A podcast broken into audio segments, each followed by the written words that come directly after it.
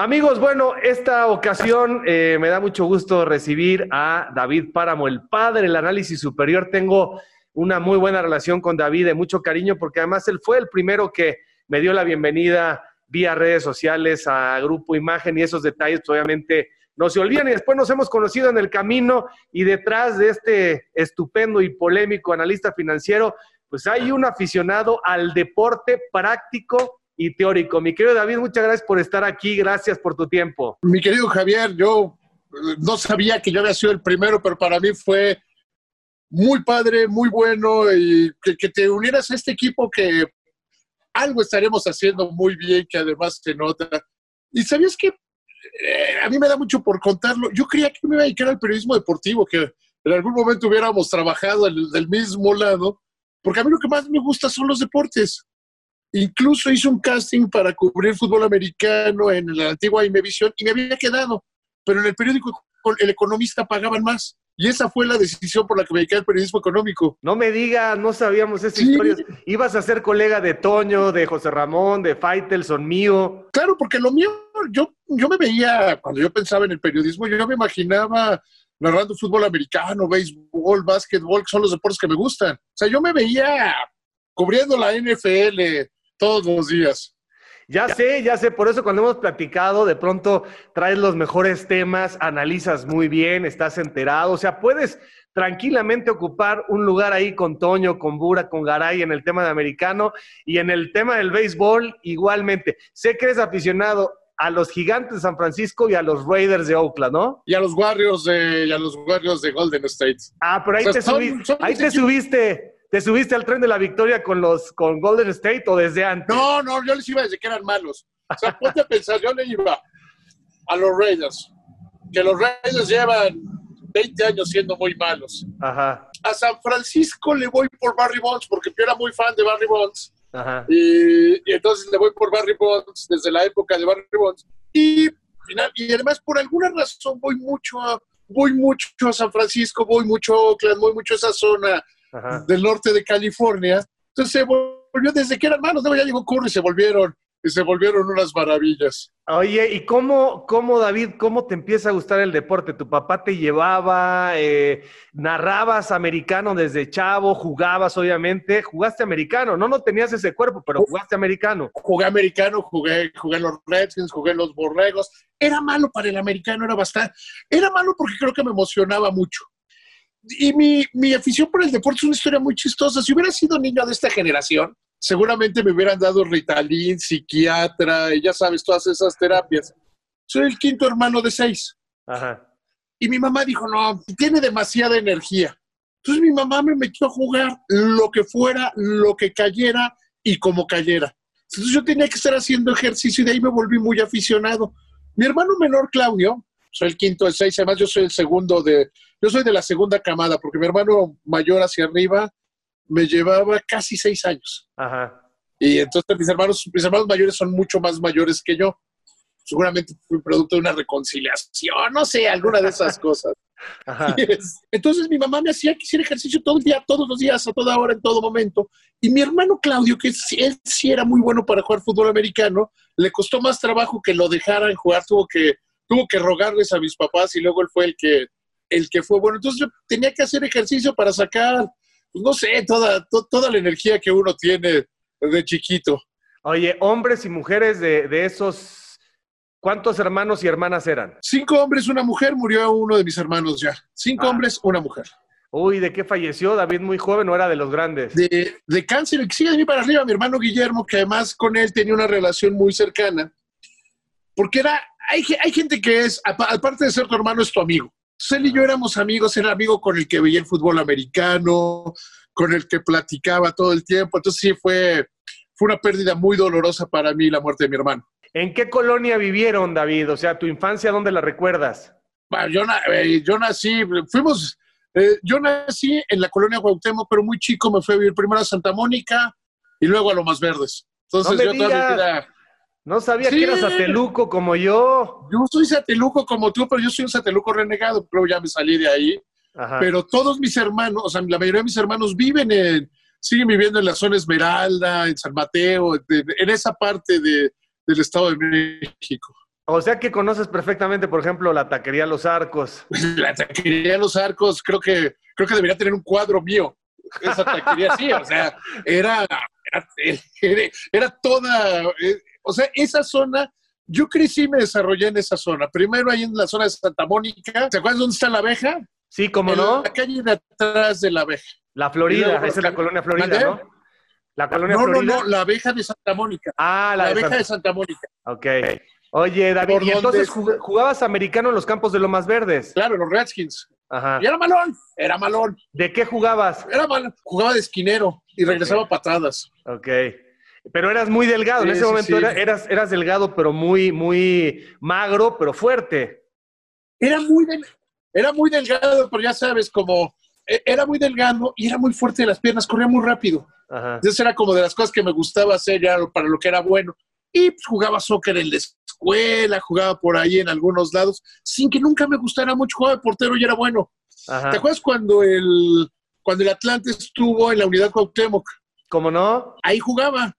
No me digas. Bueno, ese, ese Atlante obviamente era del IMSS. En ese momento era del IMSS, ¿no? Y la gente cuando se pregunta de dónde se fue el dinero de las pensiones, a ese Atlante. Mira, ese Atlante tenía a Lato, tenía al ratón Ayala, tenía a la Volpe que venía de... O sea, el ratón Ayala, la Volpe y Lato venían de jugar el Mundial.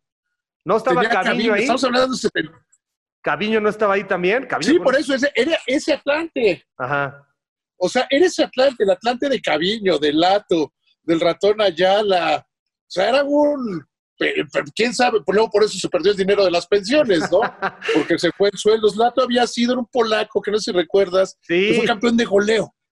de 1974. y, sí. y la Volpe que venía, la Volpe, 78, venía de ser él del 74 y la Volpe y Caviñ, y la Volpe y el ratón Ayala venían del 78. La Volpe jugó, sí, la Volpe jugó el 78. El ratón, bueno, el ratón jugó en el Atlético de Madrid, pero no sé si el ratón jugó 78-74. No lo recuerdo en la generación campeona. Yo no recuerdo, pero, pero a ver, ¿por qué tenía que hacer el seguro social con jugadores mundialistas? Sí, sí, sí. Bueno, ya sabes que ahora siguen los gobiernos de los estados, ahora lo de lo de Mazatlán, o sea, ya sabes, se lo llevaron allá con dinero del gobierno. Que yo nunca, nunca he entendido cuál es la justificación que un gobierno del Estado tenga un equipo profesional de deportes. Nunca lo he entendido. Creo que es una manera de, de perder dinero. Es que te da, te da, digamos, sitio entre los empresarios, te da televisión, te da popularidad con tus electores. Esa es la onda, se dejan seducir. Y la verdad es que cuando se vaya este gobernador, a ver si Mazatlán no termina rebotando, no sé, en Tepico, ya sabes, en, en algún lugar exótico, ¿no? En algún lugar exótico. Pero yo creo que eso es malo para el soccer, ¿no? O sea, yo creo que es malo para el deporte, ese uso. A mí me tocó alguna vez estar en algún partido que jugaba Chiapas en Chiapas y tenían que meter a fuerza a un jugador que, si no me equivoco, era el Bofo Bautista, porque iban a hacer un anuncio después el gobierno. Entonces, ya sabes, los operadores del gobierno pidiéndole a la porra, metan, que metan al bofo, que metan al bofo. Entonces lo metieron para que luego pudiera hacer el anuncio. Realmente creo que eso es tirar dinero a la basura. Oye, y dije Tepic como lugar exótico, siendo una gran plaza futbolera, de ahí salió, por ejemplo, eh, Ramón Ramírez, de ahí salió Marcelino Bernal. Lo digo por, por la capacidad de la ciudad, porque luego no hay estadios y todo lo, todo lo van forzando para, para rebotar ahí y obviamente que el dinero público pues termine alimentando, como bien dices, un equipo profesional de lo que sea que no se vale, ¿no? O sea, a ver, yo por ejemplo vuelvo al caso este de, del Seguro Social. El Seguro Social en esa época era dueño del Atlante y dueño de los Diablos Rojos del México.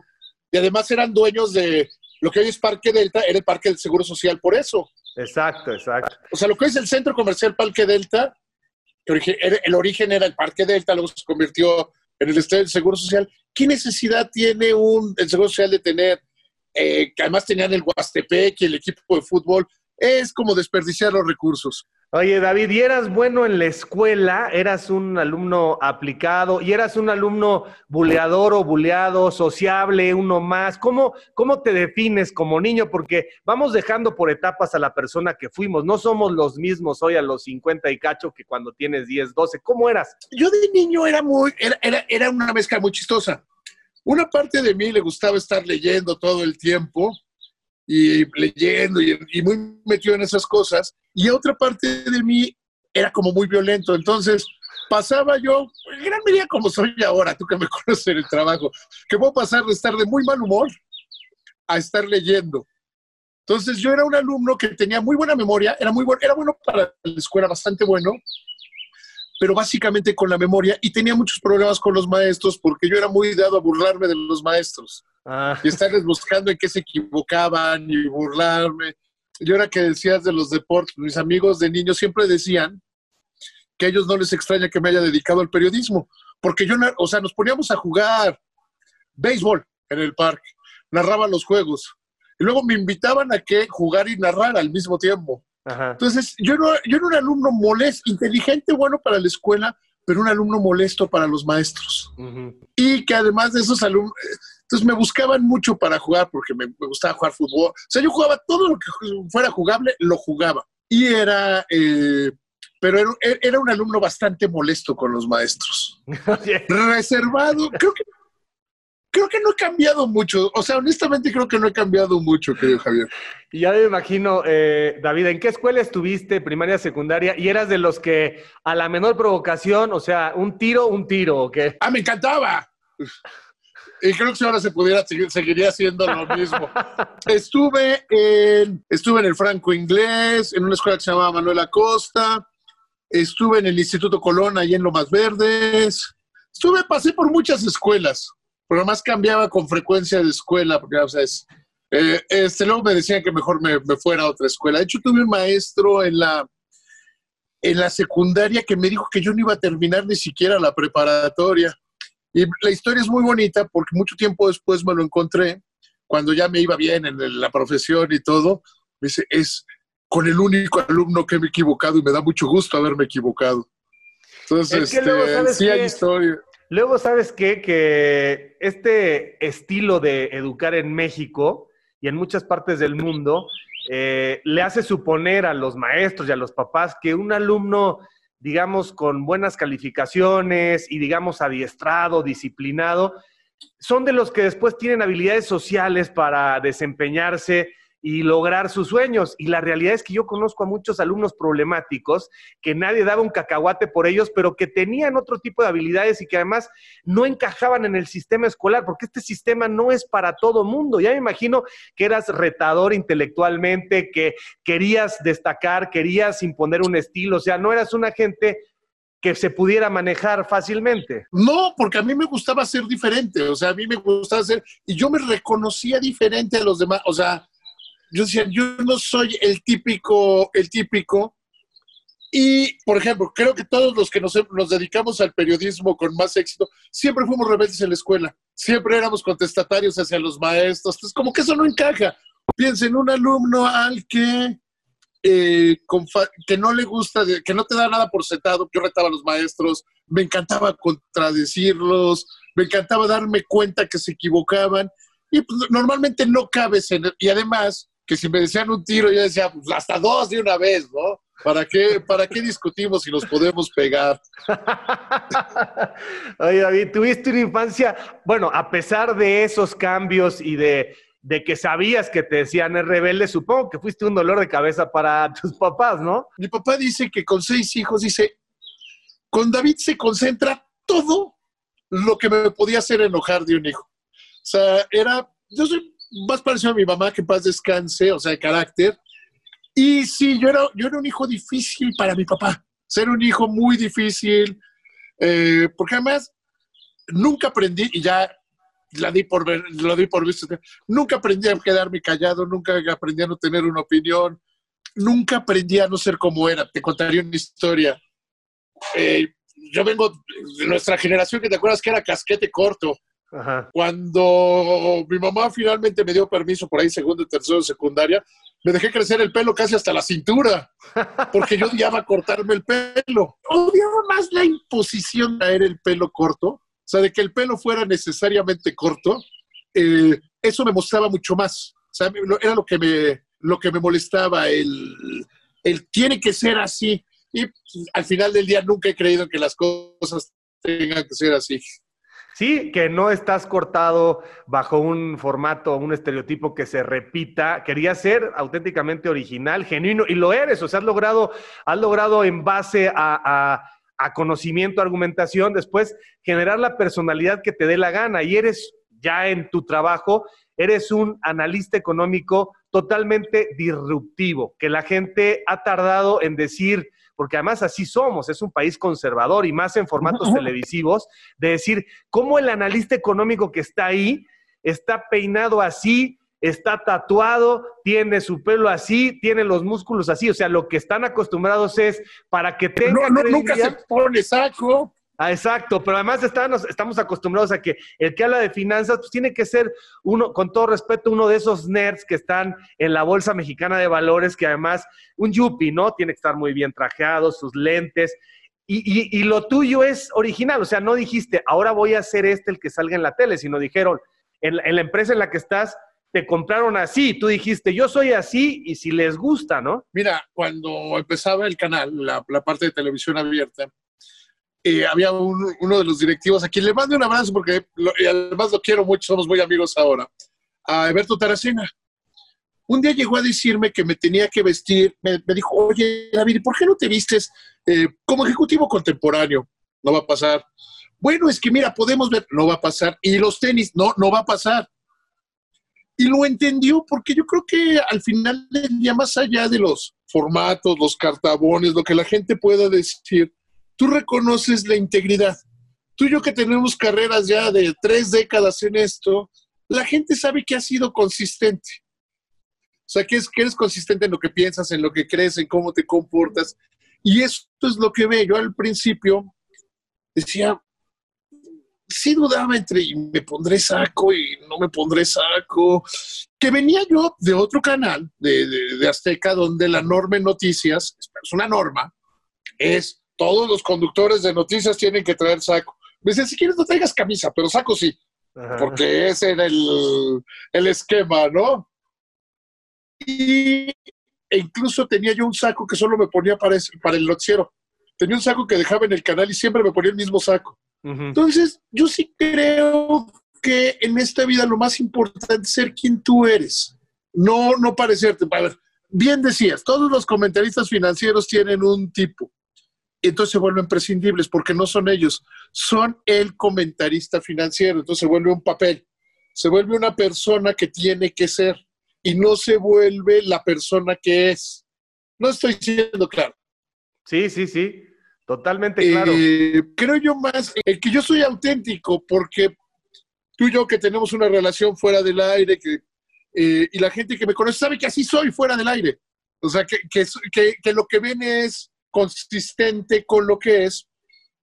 Y por el otro lado se generó un efecto que digo yo que es como el efecto del merolingo. Que alguien empieza a gritar en la calle, entonces todo se acerca y dice, ah, no está tan mal lo que dice en materia financiera. Ah, tiene razón. Entonces la gente ya se acostumbró y ya se quedó. Hace unos días se me ocurrió, porque venía de una comida, eh, venía de una comida, venía vestido así, pues salí con pantalón y camisa. Hubo gente que decía, ¿cómo? Camisa fajada, ¿qué le pasó? Pues nada, que se me había ocurrido vestirme así después de tantos días de cuarentena, ¿no?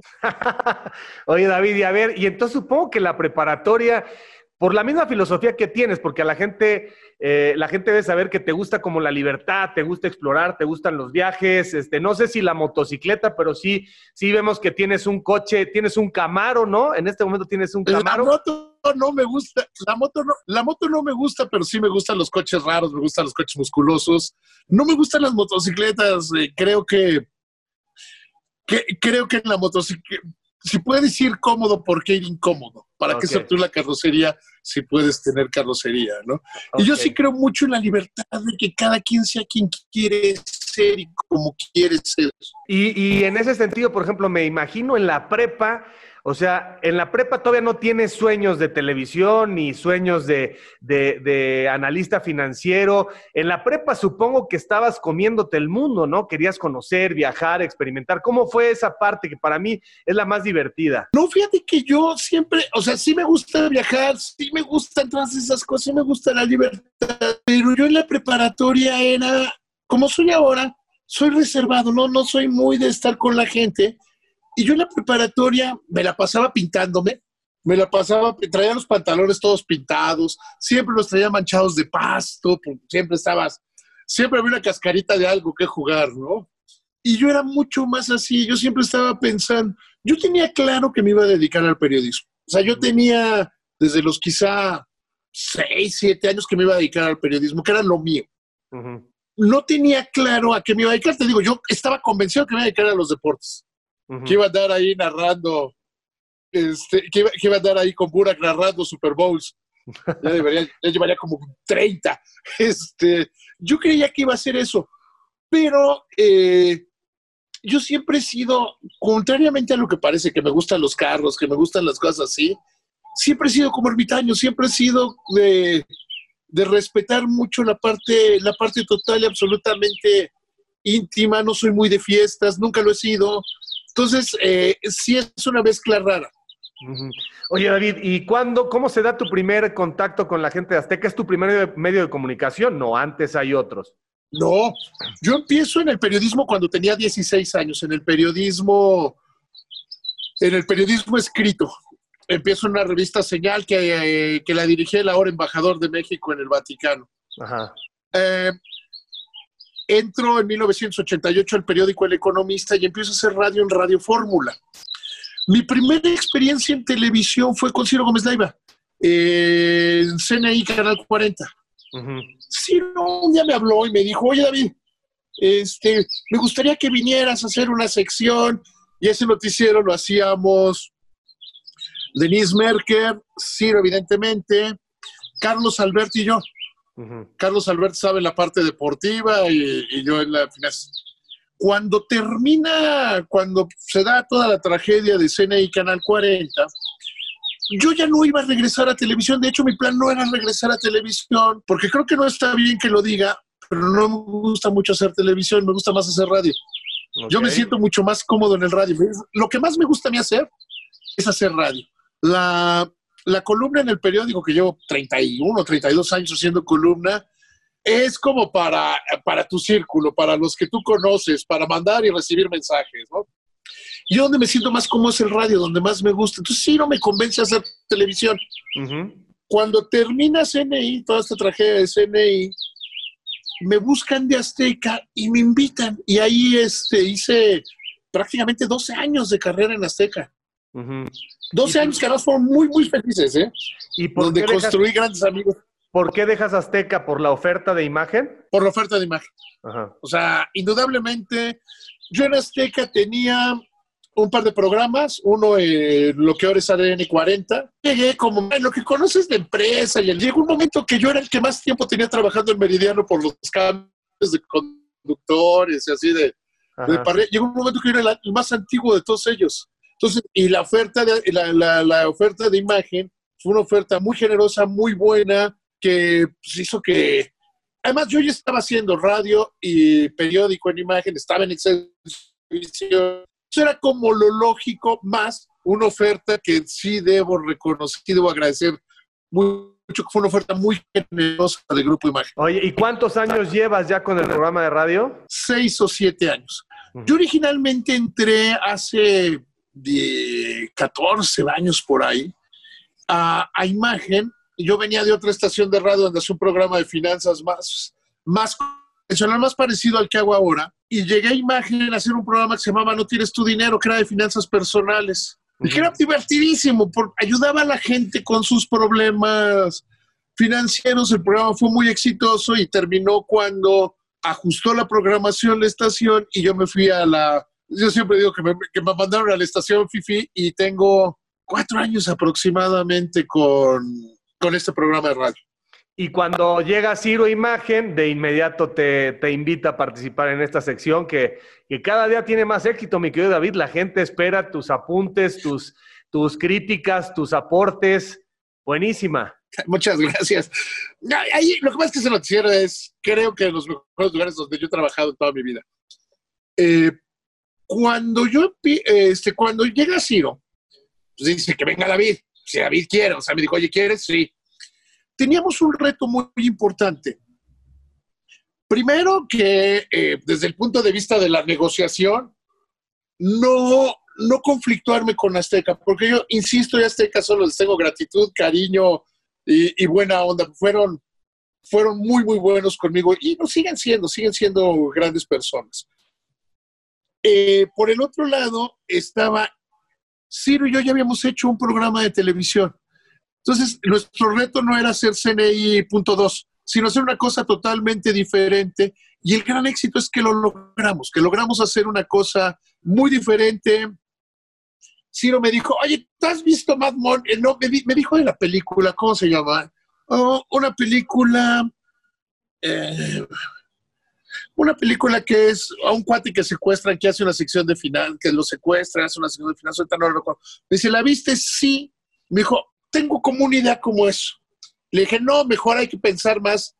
yo le enseñé Bad Money, que es un programa en Nueva York, y le dije, y además yo tengo tales y tales y tales y tales y tales. Entonces me dijo, si haz lo que quieras. Y de ahí fueron surgiendo las cosas que hoy, afortunadamente, son muy exitosas. ¿Ya te está lloviendo qué, David? No. Oye. No, me distraje, perdona. Y, dime una cosa, el cambio, David, el cambio de, ¿En qué momento de tu vida se da el cambio de querer hacer ejercicio? Y ahora pues estás obviamente ganando todos los días mayor masa muscular. La transformación la gente lo la recuerda mucho. Dicen, este flaquito que yo veía en, en televisión azteca ahora es una mole. Ah, pero fíjate que, fíjate que normalmente cuando me dicen eso les enseño fotos de aquella época. No era un flaquito, pesaba 100 kilos, pesaba entre 95 y 100 kilos. Lo comparas ahora que peso 122, 123 kilos, sí es una diferencia grande de tamaño. entonces, si, si yo veo las fotos juntos, digo, ah, si, si ves las dos fotos juntos, digo, sí estaba flaquito. Ajá. O sea, considera que me he ido un 84. Sea, sí me veo flaquito con el que soy ahora tuvo que ver con, o sea, el decidir que yo quería ponerme muy, o sea, hacer masa y masa, masa y hacerme grande, tuvo que ver mucho con un tema, eh, con, un tema, ah, cuando asesinan a mis hijos, yo necesitaba hacer algo. O sea, yo necesitaba, eh, yo necesitaba hacer algo que me diera, o sea, un cambio en mi vida dentro de los muchos que tiene, los muchos que, que que tuve que hacer, decidí que una de las cosas era que quería ponerme tan grande como pudiera. Y cambié la forma de entrenar a ponerme lo más grande que pudiera. O sea, ahora cambias la comida, cambias la forma de entrenar, cambias ese tipo de cosas. Y yo creo que ha sido una de las muletas psicológicas que he tomado. Ajá, es, un poco el, decir, eh, la transformación que te ha pasado sentimentalmente se puede traducir en una terapia en donde transformarte físicamente para ti es, digamos, eh, redituable, ¿no? Es, es, te realizas. Sí, o sea, decidí que había muchas cosas que son las cosas más importantes que otras que se tienen que, tenían que cambiar. Eh, y una de ellas fue esa, fue, fue la parte de decir, quiero ser lo más grande posible. ¿Y los tatuajes qué significan? ¿Cuántos tatuajes tienes? Este, es cierto que es una adicción. O sea, a mí de pronto me ha dado curiosidad, no me he puesto ninguno, pero ¿qué significan los tatuajes? ¿También tienen que ver con una parte emocional o es simplemente diversión? La hay un chiste más o menos común entre el mundo del tatuaje que dice que el primer tatuaje tiene un súper significado y no sé qué. Y, si ya cuando tienes más de 20 es porque se veía chistoso. O sea, yo sí creo el primer tatuaje que me puse es un 23, refiriéndome al Salmo 23. Y, ah, y yo te diría, yo hoy tengo tatuajes porque me parecen divertidos. Perdóname la ignorancia. Tengo tatuajes porque me. ¿Qué dice el Salmo 23? El Salmo 23 es aquel que empieza: El Señor es mi pastor, nada me falta. Ah, ok. Es que además yo digo que es el principio de la. O sea, que es lo que si nada más supieras algo de la Biblia, solo tendrías que saberte ese salmo. tengo, lo tengo tatuado aquí y el, el inicio de la oración lo tengo tatuado en el costado. Que mi hijo, mi hijo Diego, mi hijo, mi segundo hijo, también lo tenía tatuado. Él y yo lo teníamos, lo teníamos tatuado. Y te digo, al principio sí tiene mucho significado y le pensaste mucho. Eh, no sé, mi hija que tiene 15 años está pensando en su primer tatuaje y lleva como tres años pensándolo.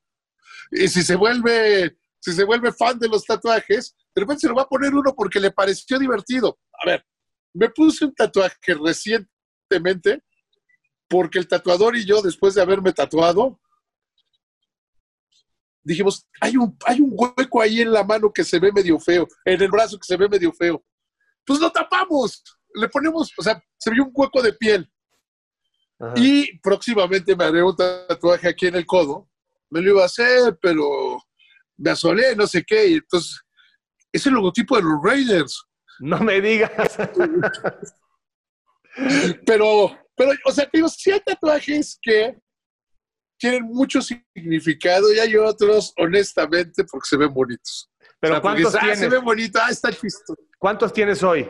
Más, de 30. Más de 30. Va, qué barbaridad. Eh, Oye, de- y tu hija, tu hija de 15, o sea, tuviste a tus dos hijos en paz descansen y tienes una tercera hija, Tengo una tercera hija y un hijo que acaba de cumplir cinco años. ¿ok? Y ellos, y, y la de 15 años es la que Tengo una hija, sí, ella, se- ella se quiere tatuar creo que desde que tenía como siete, Ok. pero este, eh, hemos, el otro día me enseñó un tatuaje y le decía, dije, pues te vas a poner algo que está de moda y que en seis meses va a dejar de estar de moda, ¿no? Y solamente, O sea, te, solamente te casaste una vez. Dos, Dos, ok. dos. Con la mamá de, con la mamá de mis hijos, la de, de Alfredo y Diego, mis los mayores, y luego con la mamá de mis otros dos hijos. Nos casamos, nos divorciamos, nos volvimos a casar y nos volvimos a divorciar. No me digas. Lo que es que resulta que soy un conservador. Resulta que soy un conservador. Los hijos solo son dentro del matrimonio o algo así. Este, Oye, David, ¿y Sí, desde cuándo Mis eres? hijos se llevan. di- Sí. van- van- dime, dime. Desde cua- tus hijos se llevan 10 años, o sea, le- los 15 y 5, ¿no? Sí, se llevan 10 años. Te iba a preguntar, ¿desde cuándo, desde siempre fuiste tan religioso? O sea, la gente debe saber que eres, eres muy religioso, eres cristiano, pero practicante, convencido, profundo. ¿Cómo, ¿Cuándo se da esto? Yo nací en una familia católica, en una familia católica de católicos convencidos. Mi mis papás incluso eh, eran instructores de, de la iglesia católica. Y yo descubrí siempre, siempre, siempre, eh, o sea, es, ese, hay quienes dicen, ¿cómo encontraste a Dios? Pues él me encontró a mí, yo ahí estaba. Me dejó de gustar, o sea, con el tiempo me dejó de gustar el rito, la forma, el, si no te sabes la fórmula tal, eh, no puedes. Yo, enten- yo entiendo, y lo entendí desde que tenía como 20 años, que eh, si Dios es tu padre, yo no me imagino a mis hijos diciendo, "Ah, te tienes que aprender tal fórmula y tienes que seguir para que yo te quiera. No. Entonces encontré, encontré el ser cristiano, eh, encontré el ser cristiano el, el camino directo a Dios, o sea, el camino directo a Dios. Eh, dice mi hermano, mi hermano Claudio, mi hermano menor es pastor. Ujú. Además, pastor, ahí en nuestros rumbos tiene su congregación en el mundo. eh, Ah, mira. eh, él siempre dice, él, él- él siempre dice que, que los cristianos nos reunimos a conocer más de Dios, a entender más de Dios, como los que les gusta el fútbol soccer, a platicar de fútbol soccer. O sea, a crecer en eso. Y sí, este, sí soy un cristiano muy convencido. ¿Pero fue a partir de lo de tus hijos o antes? No, no, no, te digo desde los 20 años. Ah, de los 20 O años. sea, yo a veces digo, y lo, lo digo un poco en serio, que a mí me hubiera gustado, porque hay quienes les encantan las historias así. Entonces descubrí a Dios. Siempre ha vivido. Cuando mueren mis hijos, yo dije, siempre lo último que digo y lo primero que digo es, el Señor es mi pastor, nada me falta, en referencia al Salmo 23, ¿no? Ujú. Cuando dije, si esto es cierto, la vas a cargar tú, no la voy a cargar yo. O sea, yo no puedo, yo no puedo, yo no puedo, y tú. Entonces yo, yo siempre creí, mi relación, mi, mi- mi cercanía con Dios siempre ha sido por el lado de que siempre he estado ahí y está en las buenas, está en las malas, está en las que ni yo me acuerdo, digamos, ¿no? O sea, no es, no, eh, yo te diría que yo soy cristiano desde que tendría veintipocos años o sea, veintipocos años, pero te digo, siempre yo cuando era, mi primer trabajo que fue una revista católica, la revista Señal. O sea, No yo siempre he estado pegado a la fe, nada más que luego nada más le cambié la forma de acercarme a Dios, que creo que ser cristiano es la forma correcta. Oye, David, y este mundo de las finanzas eh, se descubre, se, se ataca de una manera distinta al deporte. ¿En qué se parece? eh, te apasiona de una manera brutal y ahora estás convertido en un muy buen referente, ¿no? La iniciativa privada, el propio gobierno, no este sexenio, el anterior también, y desde que apareces en los medios de comunicación, ¿cómo se le hace para, para mandar las señales correctas, para estar actualizado, para profundizar? ¿Hay instinto? ¿Hay desde luego mucho conocimiento, mucha ciencia? ¿Cómo se te da esto? Yo creo que es mucho estudio. Yo dedico mucho tiempo a pensar. A mí me gusta mucho, que es un juego que hago con mis hijos. A mi hija no le gusta tanto, pero a mi hijo menor ya le está gustando cada vez más. ¿Qué pasa si? O sea, siempre esta pregunta, ¿qué pasa si? Te lo llevo a términos de soccer. ¿Qué pasa si este, el América decide irse a jugar a Jalisco? Que a cualquiera te puede decir es un absurdo, pero te va generando ideas o te va generando preguntas. Entonces, eh, en la parte financiera yo lo que hago es, ok, pasó este hecho. ¿Qué pasa si? O sea, yo le dedico mucho tiempo y además le dedico mucho tiempo a algo que normalmente creo que los periodistas no hacemos como debiéramos, a escuchar. Los periodistas generalmente estamos más enamorados de cómo, cómo nos oímos nosotros y lo que nosotros creemos y lo que entre nosotros creemos. Nos juntamos todos los periodistas y vemos, empezamos a tener ceguera de taller porque los empiezas a seguir. Ah, no, es que estos, no, sé, en el términos financieros, no, es que Mari Carmen o Pepe Yus te dijeron tal cosa, es que... Y, entonces te empiezas a contestar y hablar entre los en un mismo grupito. Yo mucho hago es escuchar a la gente. O sea, escuchar a, al secretario de Hacienda, pero al señor de las tortillas. Porque el secretario de Hacienda tiene una visión, el señor de las tortillas tiene otra la realidad se construye en un punto entre los dos. Y eh, le dedico, le dedico mucho a pensar qué pasa si, o sea, ¿qué pasa si el secretario de Hacienda se enoja y renuncia? Entonces, como lo tomo en serio, pienso, ah, podría ser fulano, vengano, vengano, podría ser esto, esto, esto. Entonces, el día que pasa algo parecido, pues ya tienes algunas ideas de qué podría pasar. Insisto, y escuchar lo que te están diciendo la gente. O sea, cuando yo me siento a, platicar con algún funcionario, con algún banquero, lo escucho. O sea, me encanta escucharlo. Porque a veces lo que te dicen o lo que no te dicen te va ayudando a como ir poniendo postes de realidad de por dónde van las cosas. Y de qué es lo que les interesa y qué no. Y saber que en el fondo, pues, lo que tú creas es lo que tú crees pero no es necesariamente lo que, lo que pasa. Creo yo que, dedicarle tiempo a pensar, a veces en estos, en el periodismo nos falta tiempo para pensar. Eh, yo, por ejemplo, me gusta mucho entrenar solo en el gimnasio, porque me dedico a pensar en cosas del trabajo sin preocupación. Mm. O sea, con audífonos, con la música que me gusta, pero estoy pensando en cosas. Entonces, yo creo que el, el éxito, mi éxito, tiene mucho que ver en el tiempo que le dedico a pensar y a quitarle cómo me cae alguien o cómo no me cae. Mm, pero es importante comparar lo que te dice el subsecretario de Hacienda. claro. y, luego, y luego ir a la calle para ver si ese mensaje está siendo cotejado o recibido por la población. Para mí es claro, que fue un error que López Obrador ganara y que tuviera la mayoría en el Congreso. Pero eso no quiere decir que todo lo hace mal. Entonces le quitas la parte de cómo te cae. Oye, este, la Procuraduría, a ver, la Procuraduría Fiscal está haciendo bien o mal, está haciendo bien, independientemente de si me caen bien o mal, ¿no? Oye, este, el gobierno presentó tal ley en el Congreso. Entonces, juzgar a los hechos por lo que son, no por lo que tú opinas de quién está atrás del hecho o por lo que tú crees de que debe ser. Ya, ya entiendo perfectamente. Y yo te diría, ya que te metiste en esta, eh, ¿hacia dónde vamos con la pandemia y con la, economía así? Eh, si alguien en este momento te ve y te pide un pronóstico para cómo estaremos en el 2022, por ejemplo, antes de que empiece el Mundial, ¿Cuál es la realidad que, llega, que se aproxima, más allá de que el virus ya sabemos que seguirá por ahí dando vueltas? ¿Hacia dónde va el país? Mira, yo creo que, eh, ¿cómo, ¿hacia dónde va el país? ¿Qué veo yo? Uno, que somos el único país del mundo que no está tomando las medicinas que debería tomar. Somos el país de la OCDE, por ejemplo, que menos está poniendo en apoyos.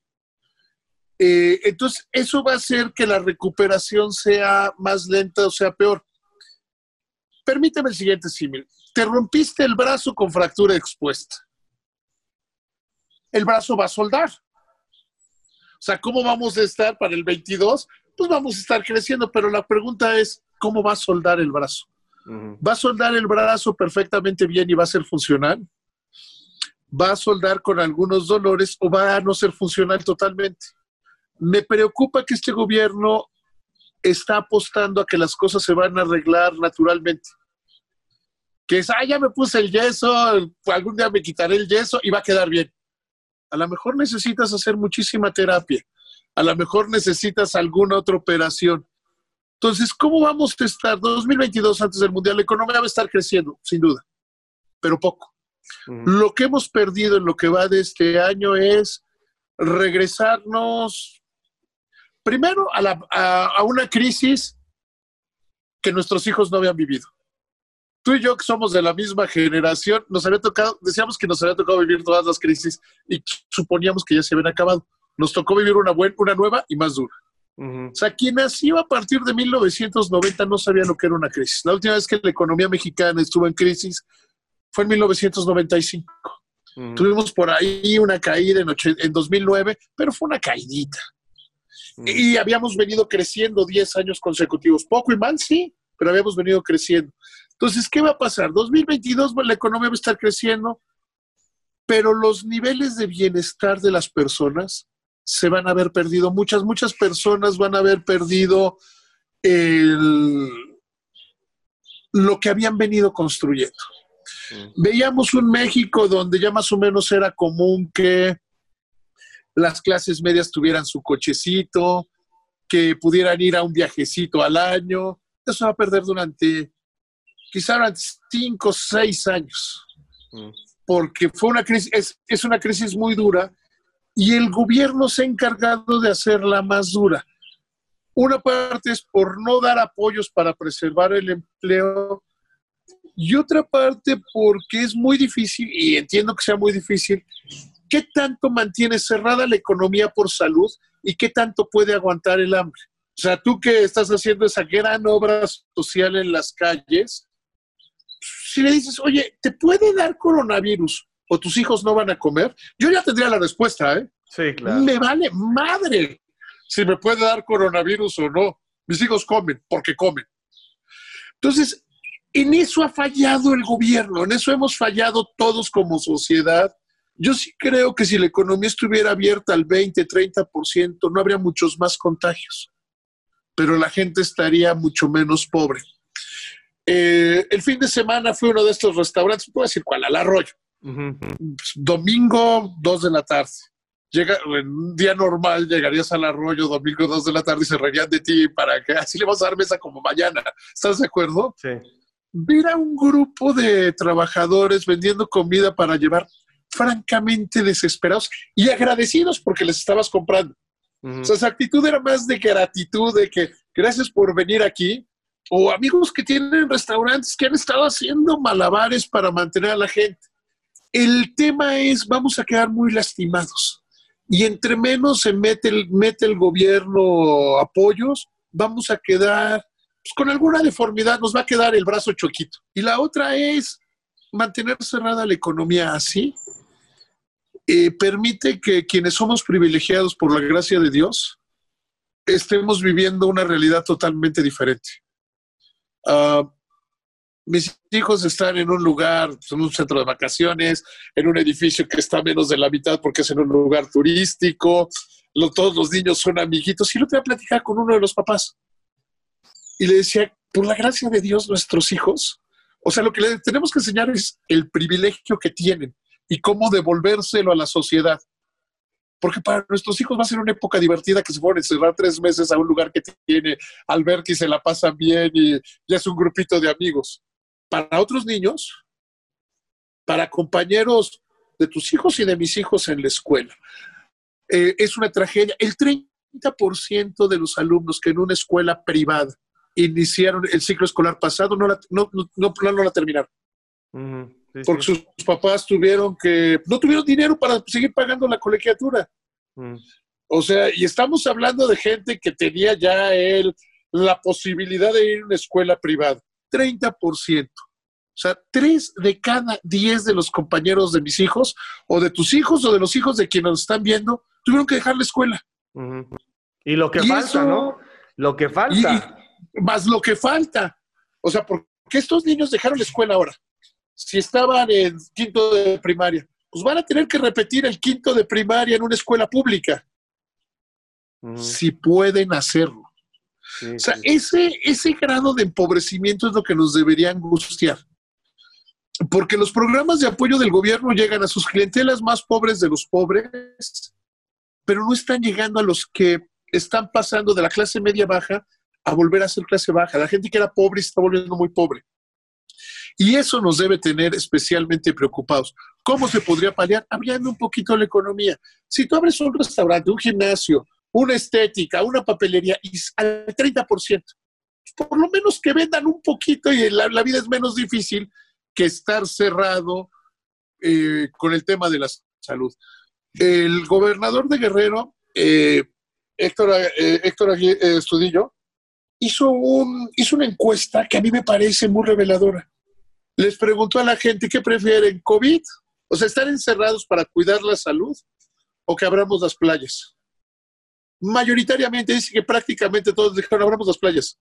Mm. Preferimos trabajar porque estar encerrado, estar en tu casa cuando tienes el privilegio de tener dinero es fácil y lo prudente es quedarte en tu casa. Pero cuando te enfrentas a que si no sales a la calle te mueres de hambre, si no sales a la calle tus hijos no cenan ni una galleta, eh, es una disyuntiva muy preocupante y creo que la deberíamos atender con mayor cuidado. Mi querido David, ha sido un placer. El último tema que voy a tocar contigo, que además creo que la gente lo quiere escuchar. Cuando platicamos de deportes, me dices casi, casi, yo ya renuncié al panball, son malísimos y la selección siempre me decepciona. Ya renunciaste al fútbol soccer. ¿Qué crees? ¿Qué crees que pasa con el fútbol mexicano y la selección? Yo creo que con el fútbol mexicano hay un problema estructural en el deporte. Es un deporte donde hay, hay una cultura de debilidad. El soccer es el único deporte donde un jugador resulta golpeado y exagera lo lastimado que está. A un, a un jugador de básquetbol le das un golpe y se para inmediatamente. Quienes jugamos fútbol americano de niños sabíamos esa de que entre más duro te peguen, más rápido te paras. Y tenía un coach que decía, y si van a llorar, vayan a llorar a la banca, que no los vean llorar. Entonces tiene, tiene como ese tema estructural. El otro día veía con con horror que está el campeonato este de e-soccer, que un jugador dijo que se le habían lastimado los dedos por jugar Xbox. o sea, dices, a ver, o sea, tú, a ver, un deporte que es tranquilo, un deporte que es muy... El béisbol. Si tuviera la mentalidad de un jugador de soccer, especialmente, ah, no, no únicamente, especialmente de los mexicanos, y le dieran un bolazo, sería seis meses. Sí, sí, Sería, sería seis meses porque le pegaron y a lo mejor le va a doler después la costilla, ¿no? Entonces yo creo que tenemos ese problema que en el, en el soccer, particularmente el mexicano, que es el que más vemos, hay todo un elogio a la debilidad. Me gusta más el soccer de mujeres, por ejemplo. Es más, voy a usar más la palabra y, ponle comillas, es más viril, es más fuerte. Y el, este soccer es, además, es un juego que juega sin engañar a todo mundo, al árbitro, al público, este, les, les dan una patada y se agarran la cara como si los hubieran bloqueado. creo que ese es mi problema con el soccer. Querido David, muchísimas gracias por tu tiempo. Creo que ha sido padrísimo saber qué hay detrás del analista financiero que sale en la televisión exitosamente. La gente tiene que saber cuáles son las características que te construyeron, las circunstancias de tu vida Mi respeto, mi cariño y muchísimas gracias otra vez por tu tiempo, mi querido David. hombre, te agradezco, te agradezco no solo la entrevista, sino te agradezco tu amistad, porque eres de esos grandes compañeros que te encuentras en el trabajo, en un medio que tú y yo sabemos que es de divas. Así que camaradas, por favor, no dejen de seguirme a través de todas mis redes, de suscribirse a mi canal, dale a la campanita, dale like, no te olvides de dejarme tus comentarios, yo mismo estaré respondiendo. Cambio y fuera, camaradas.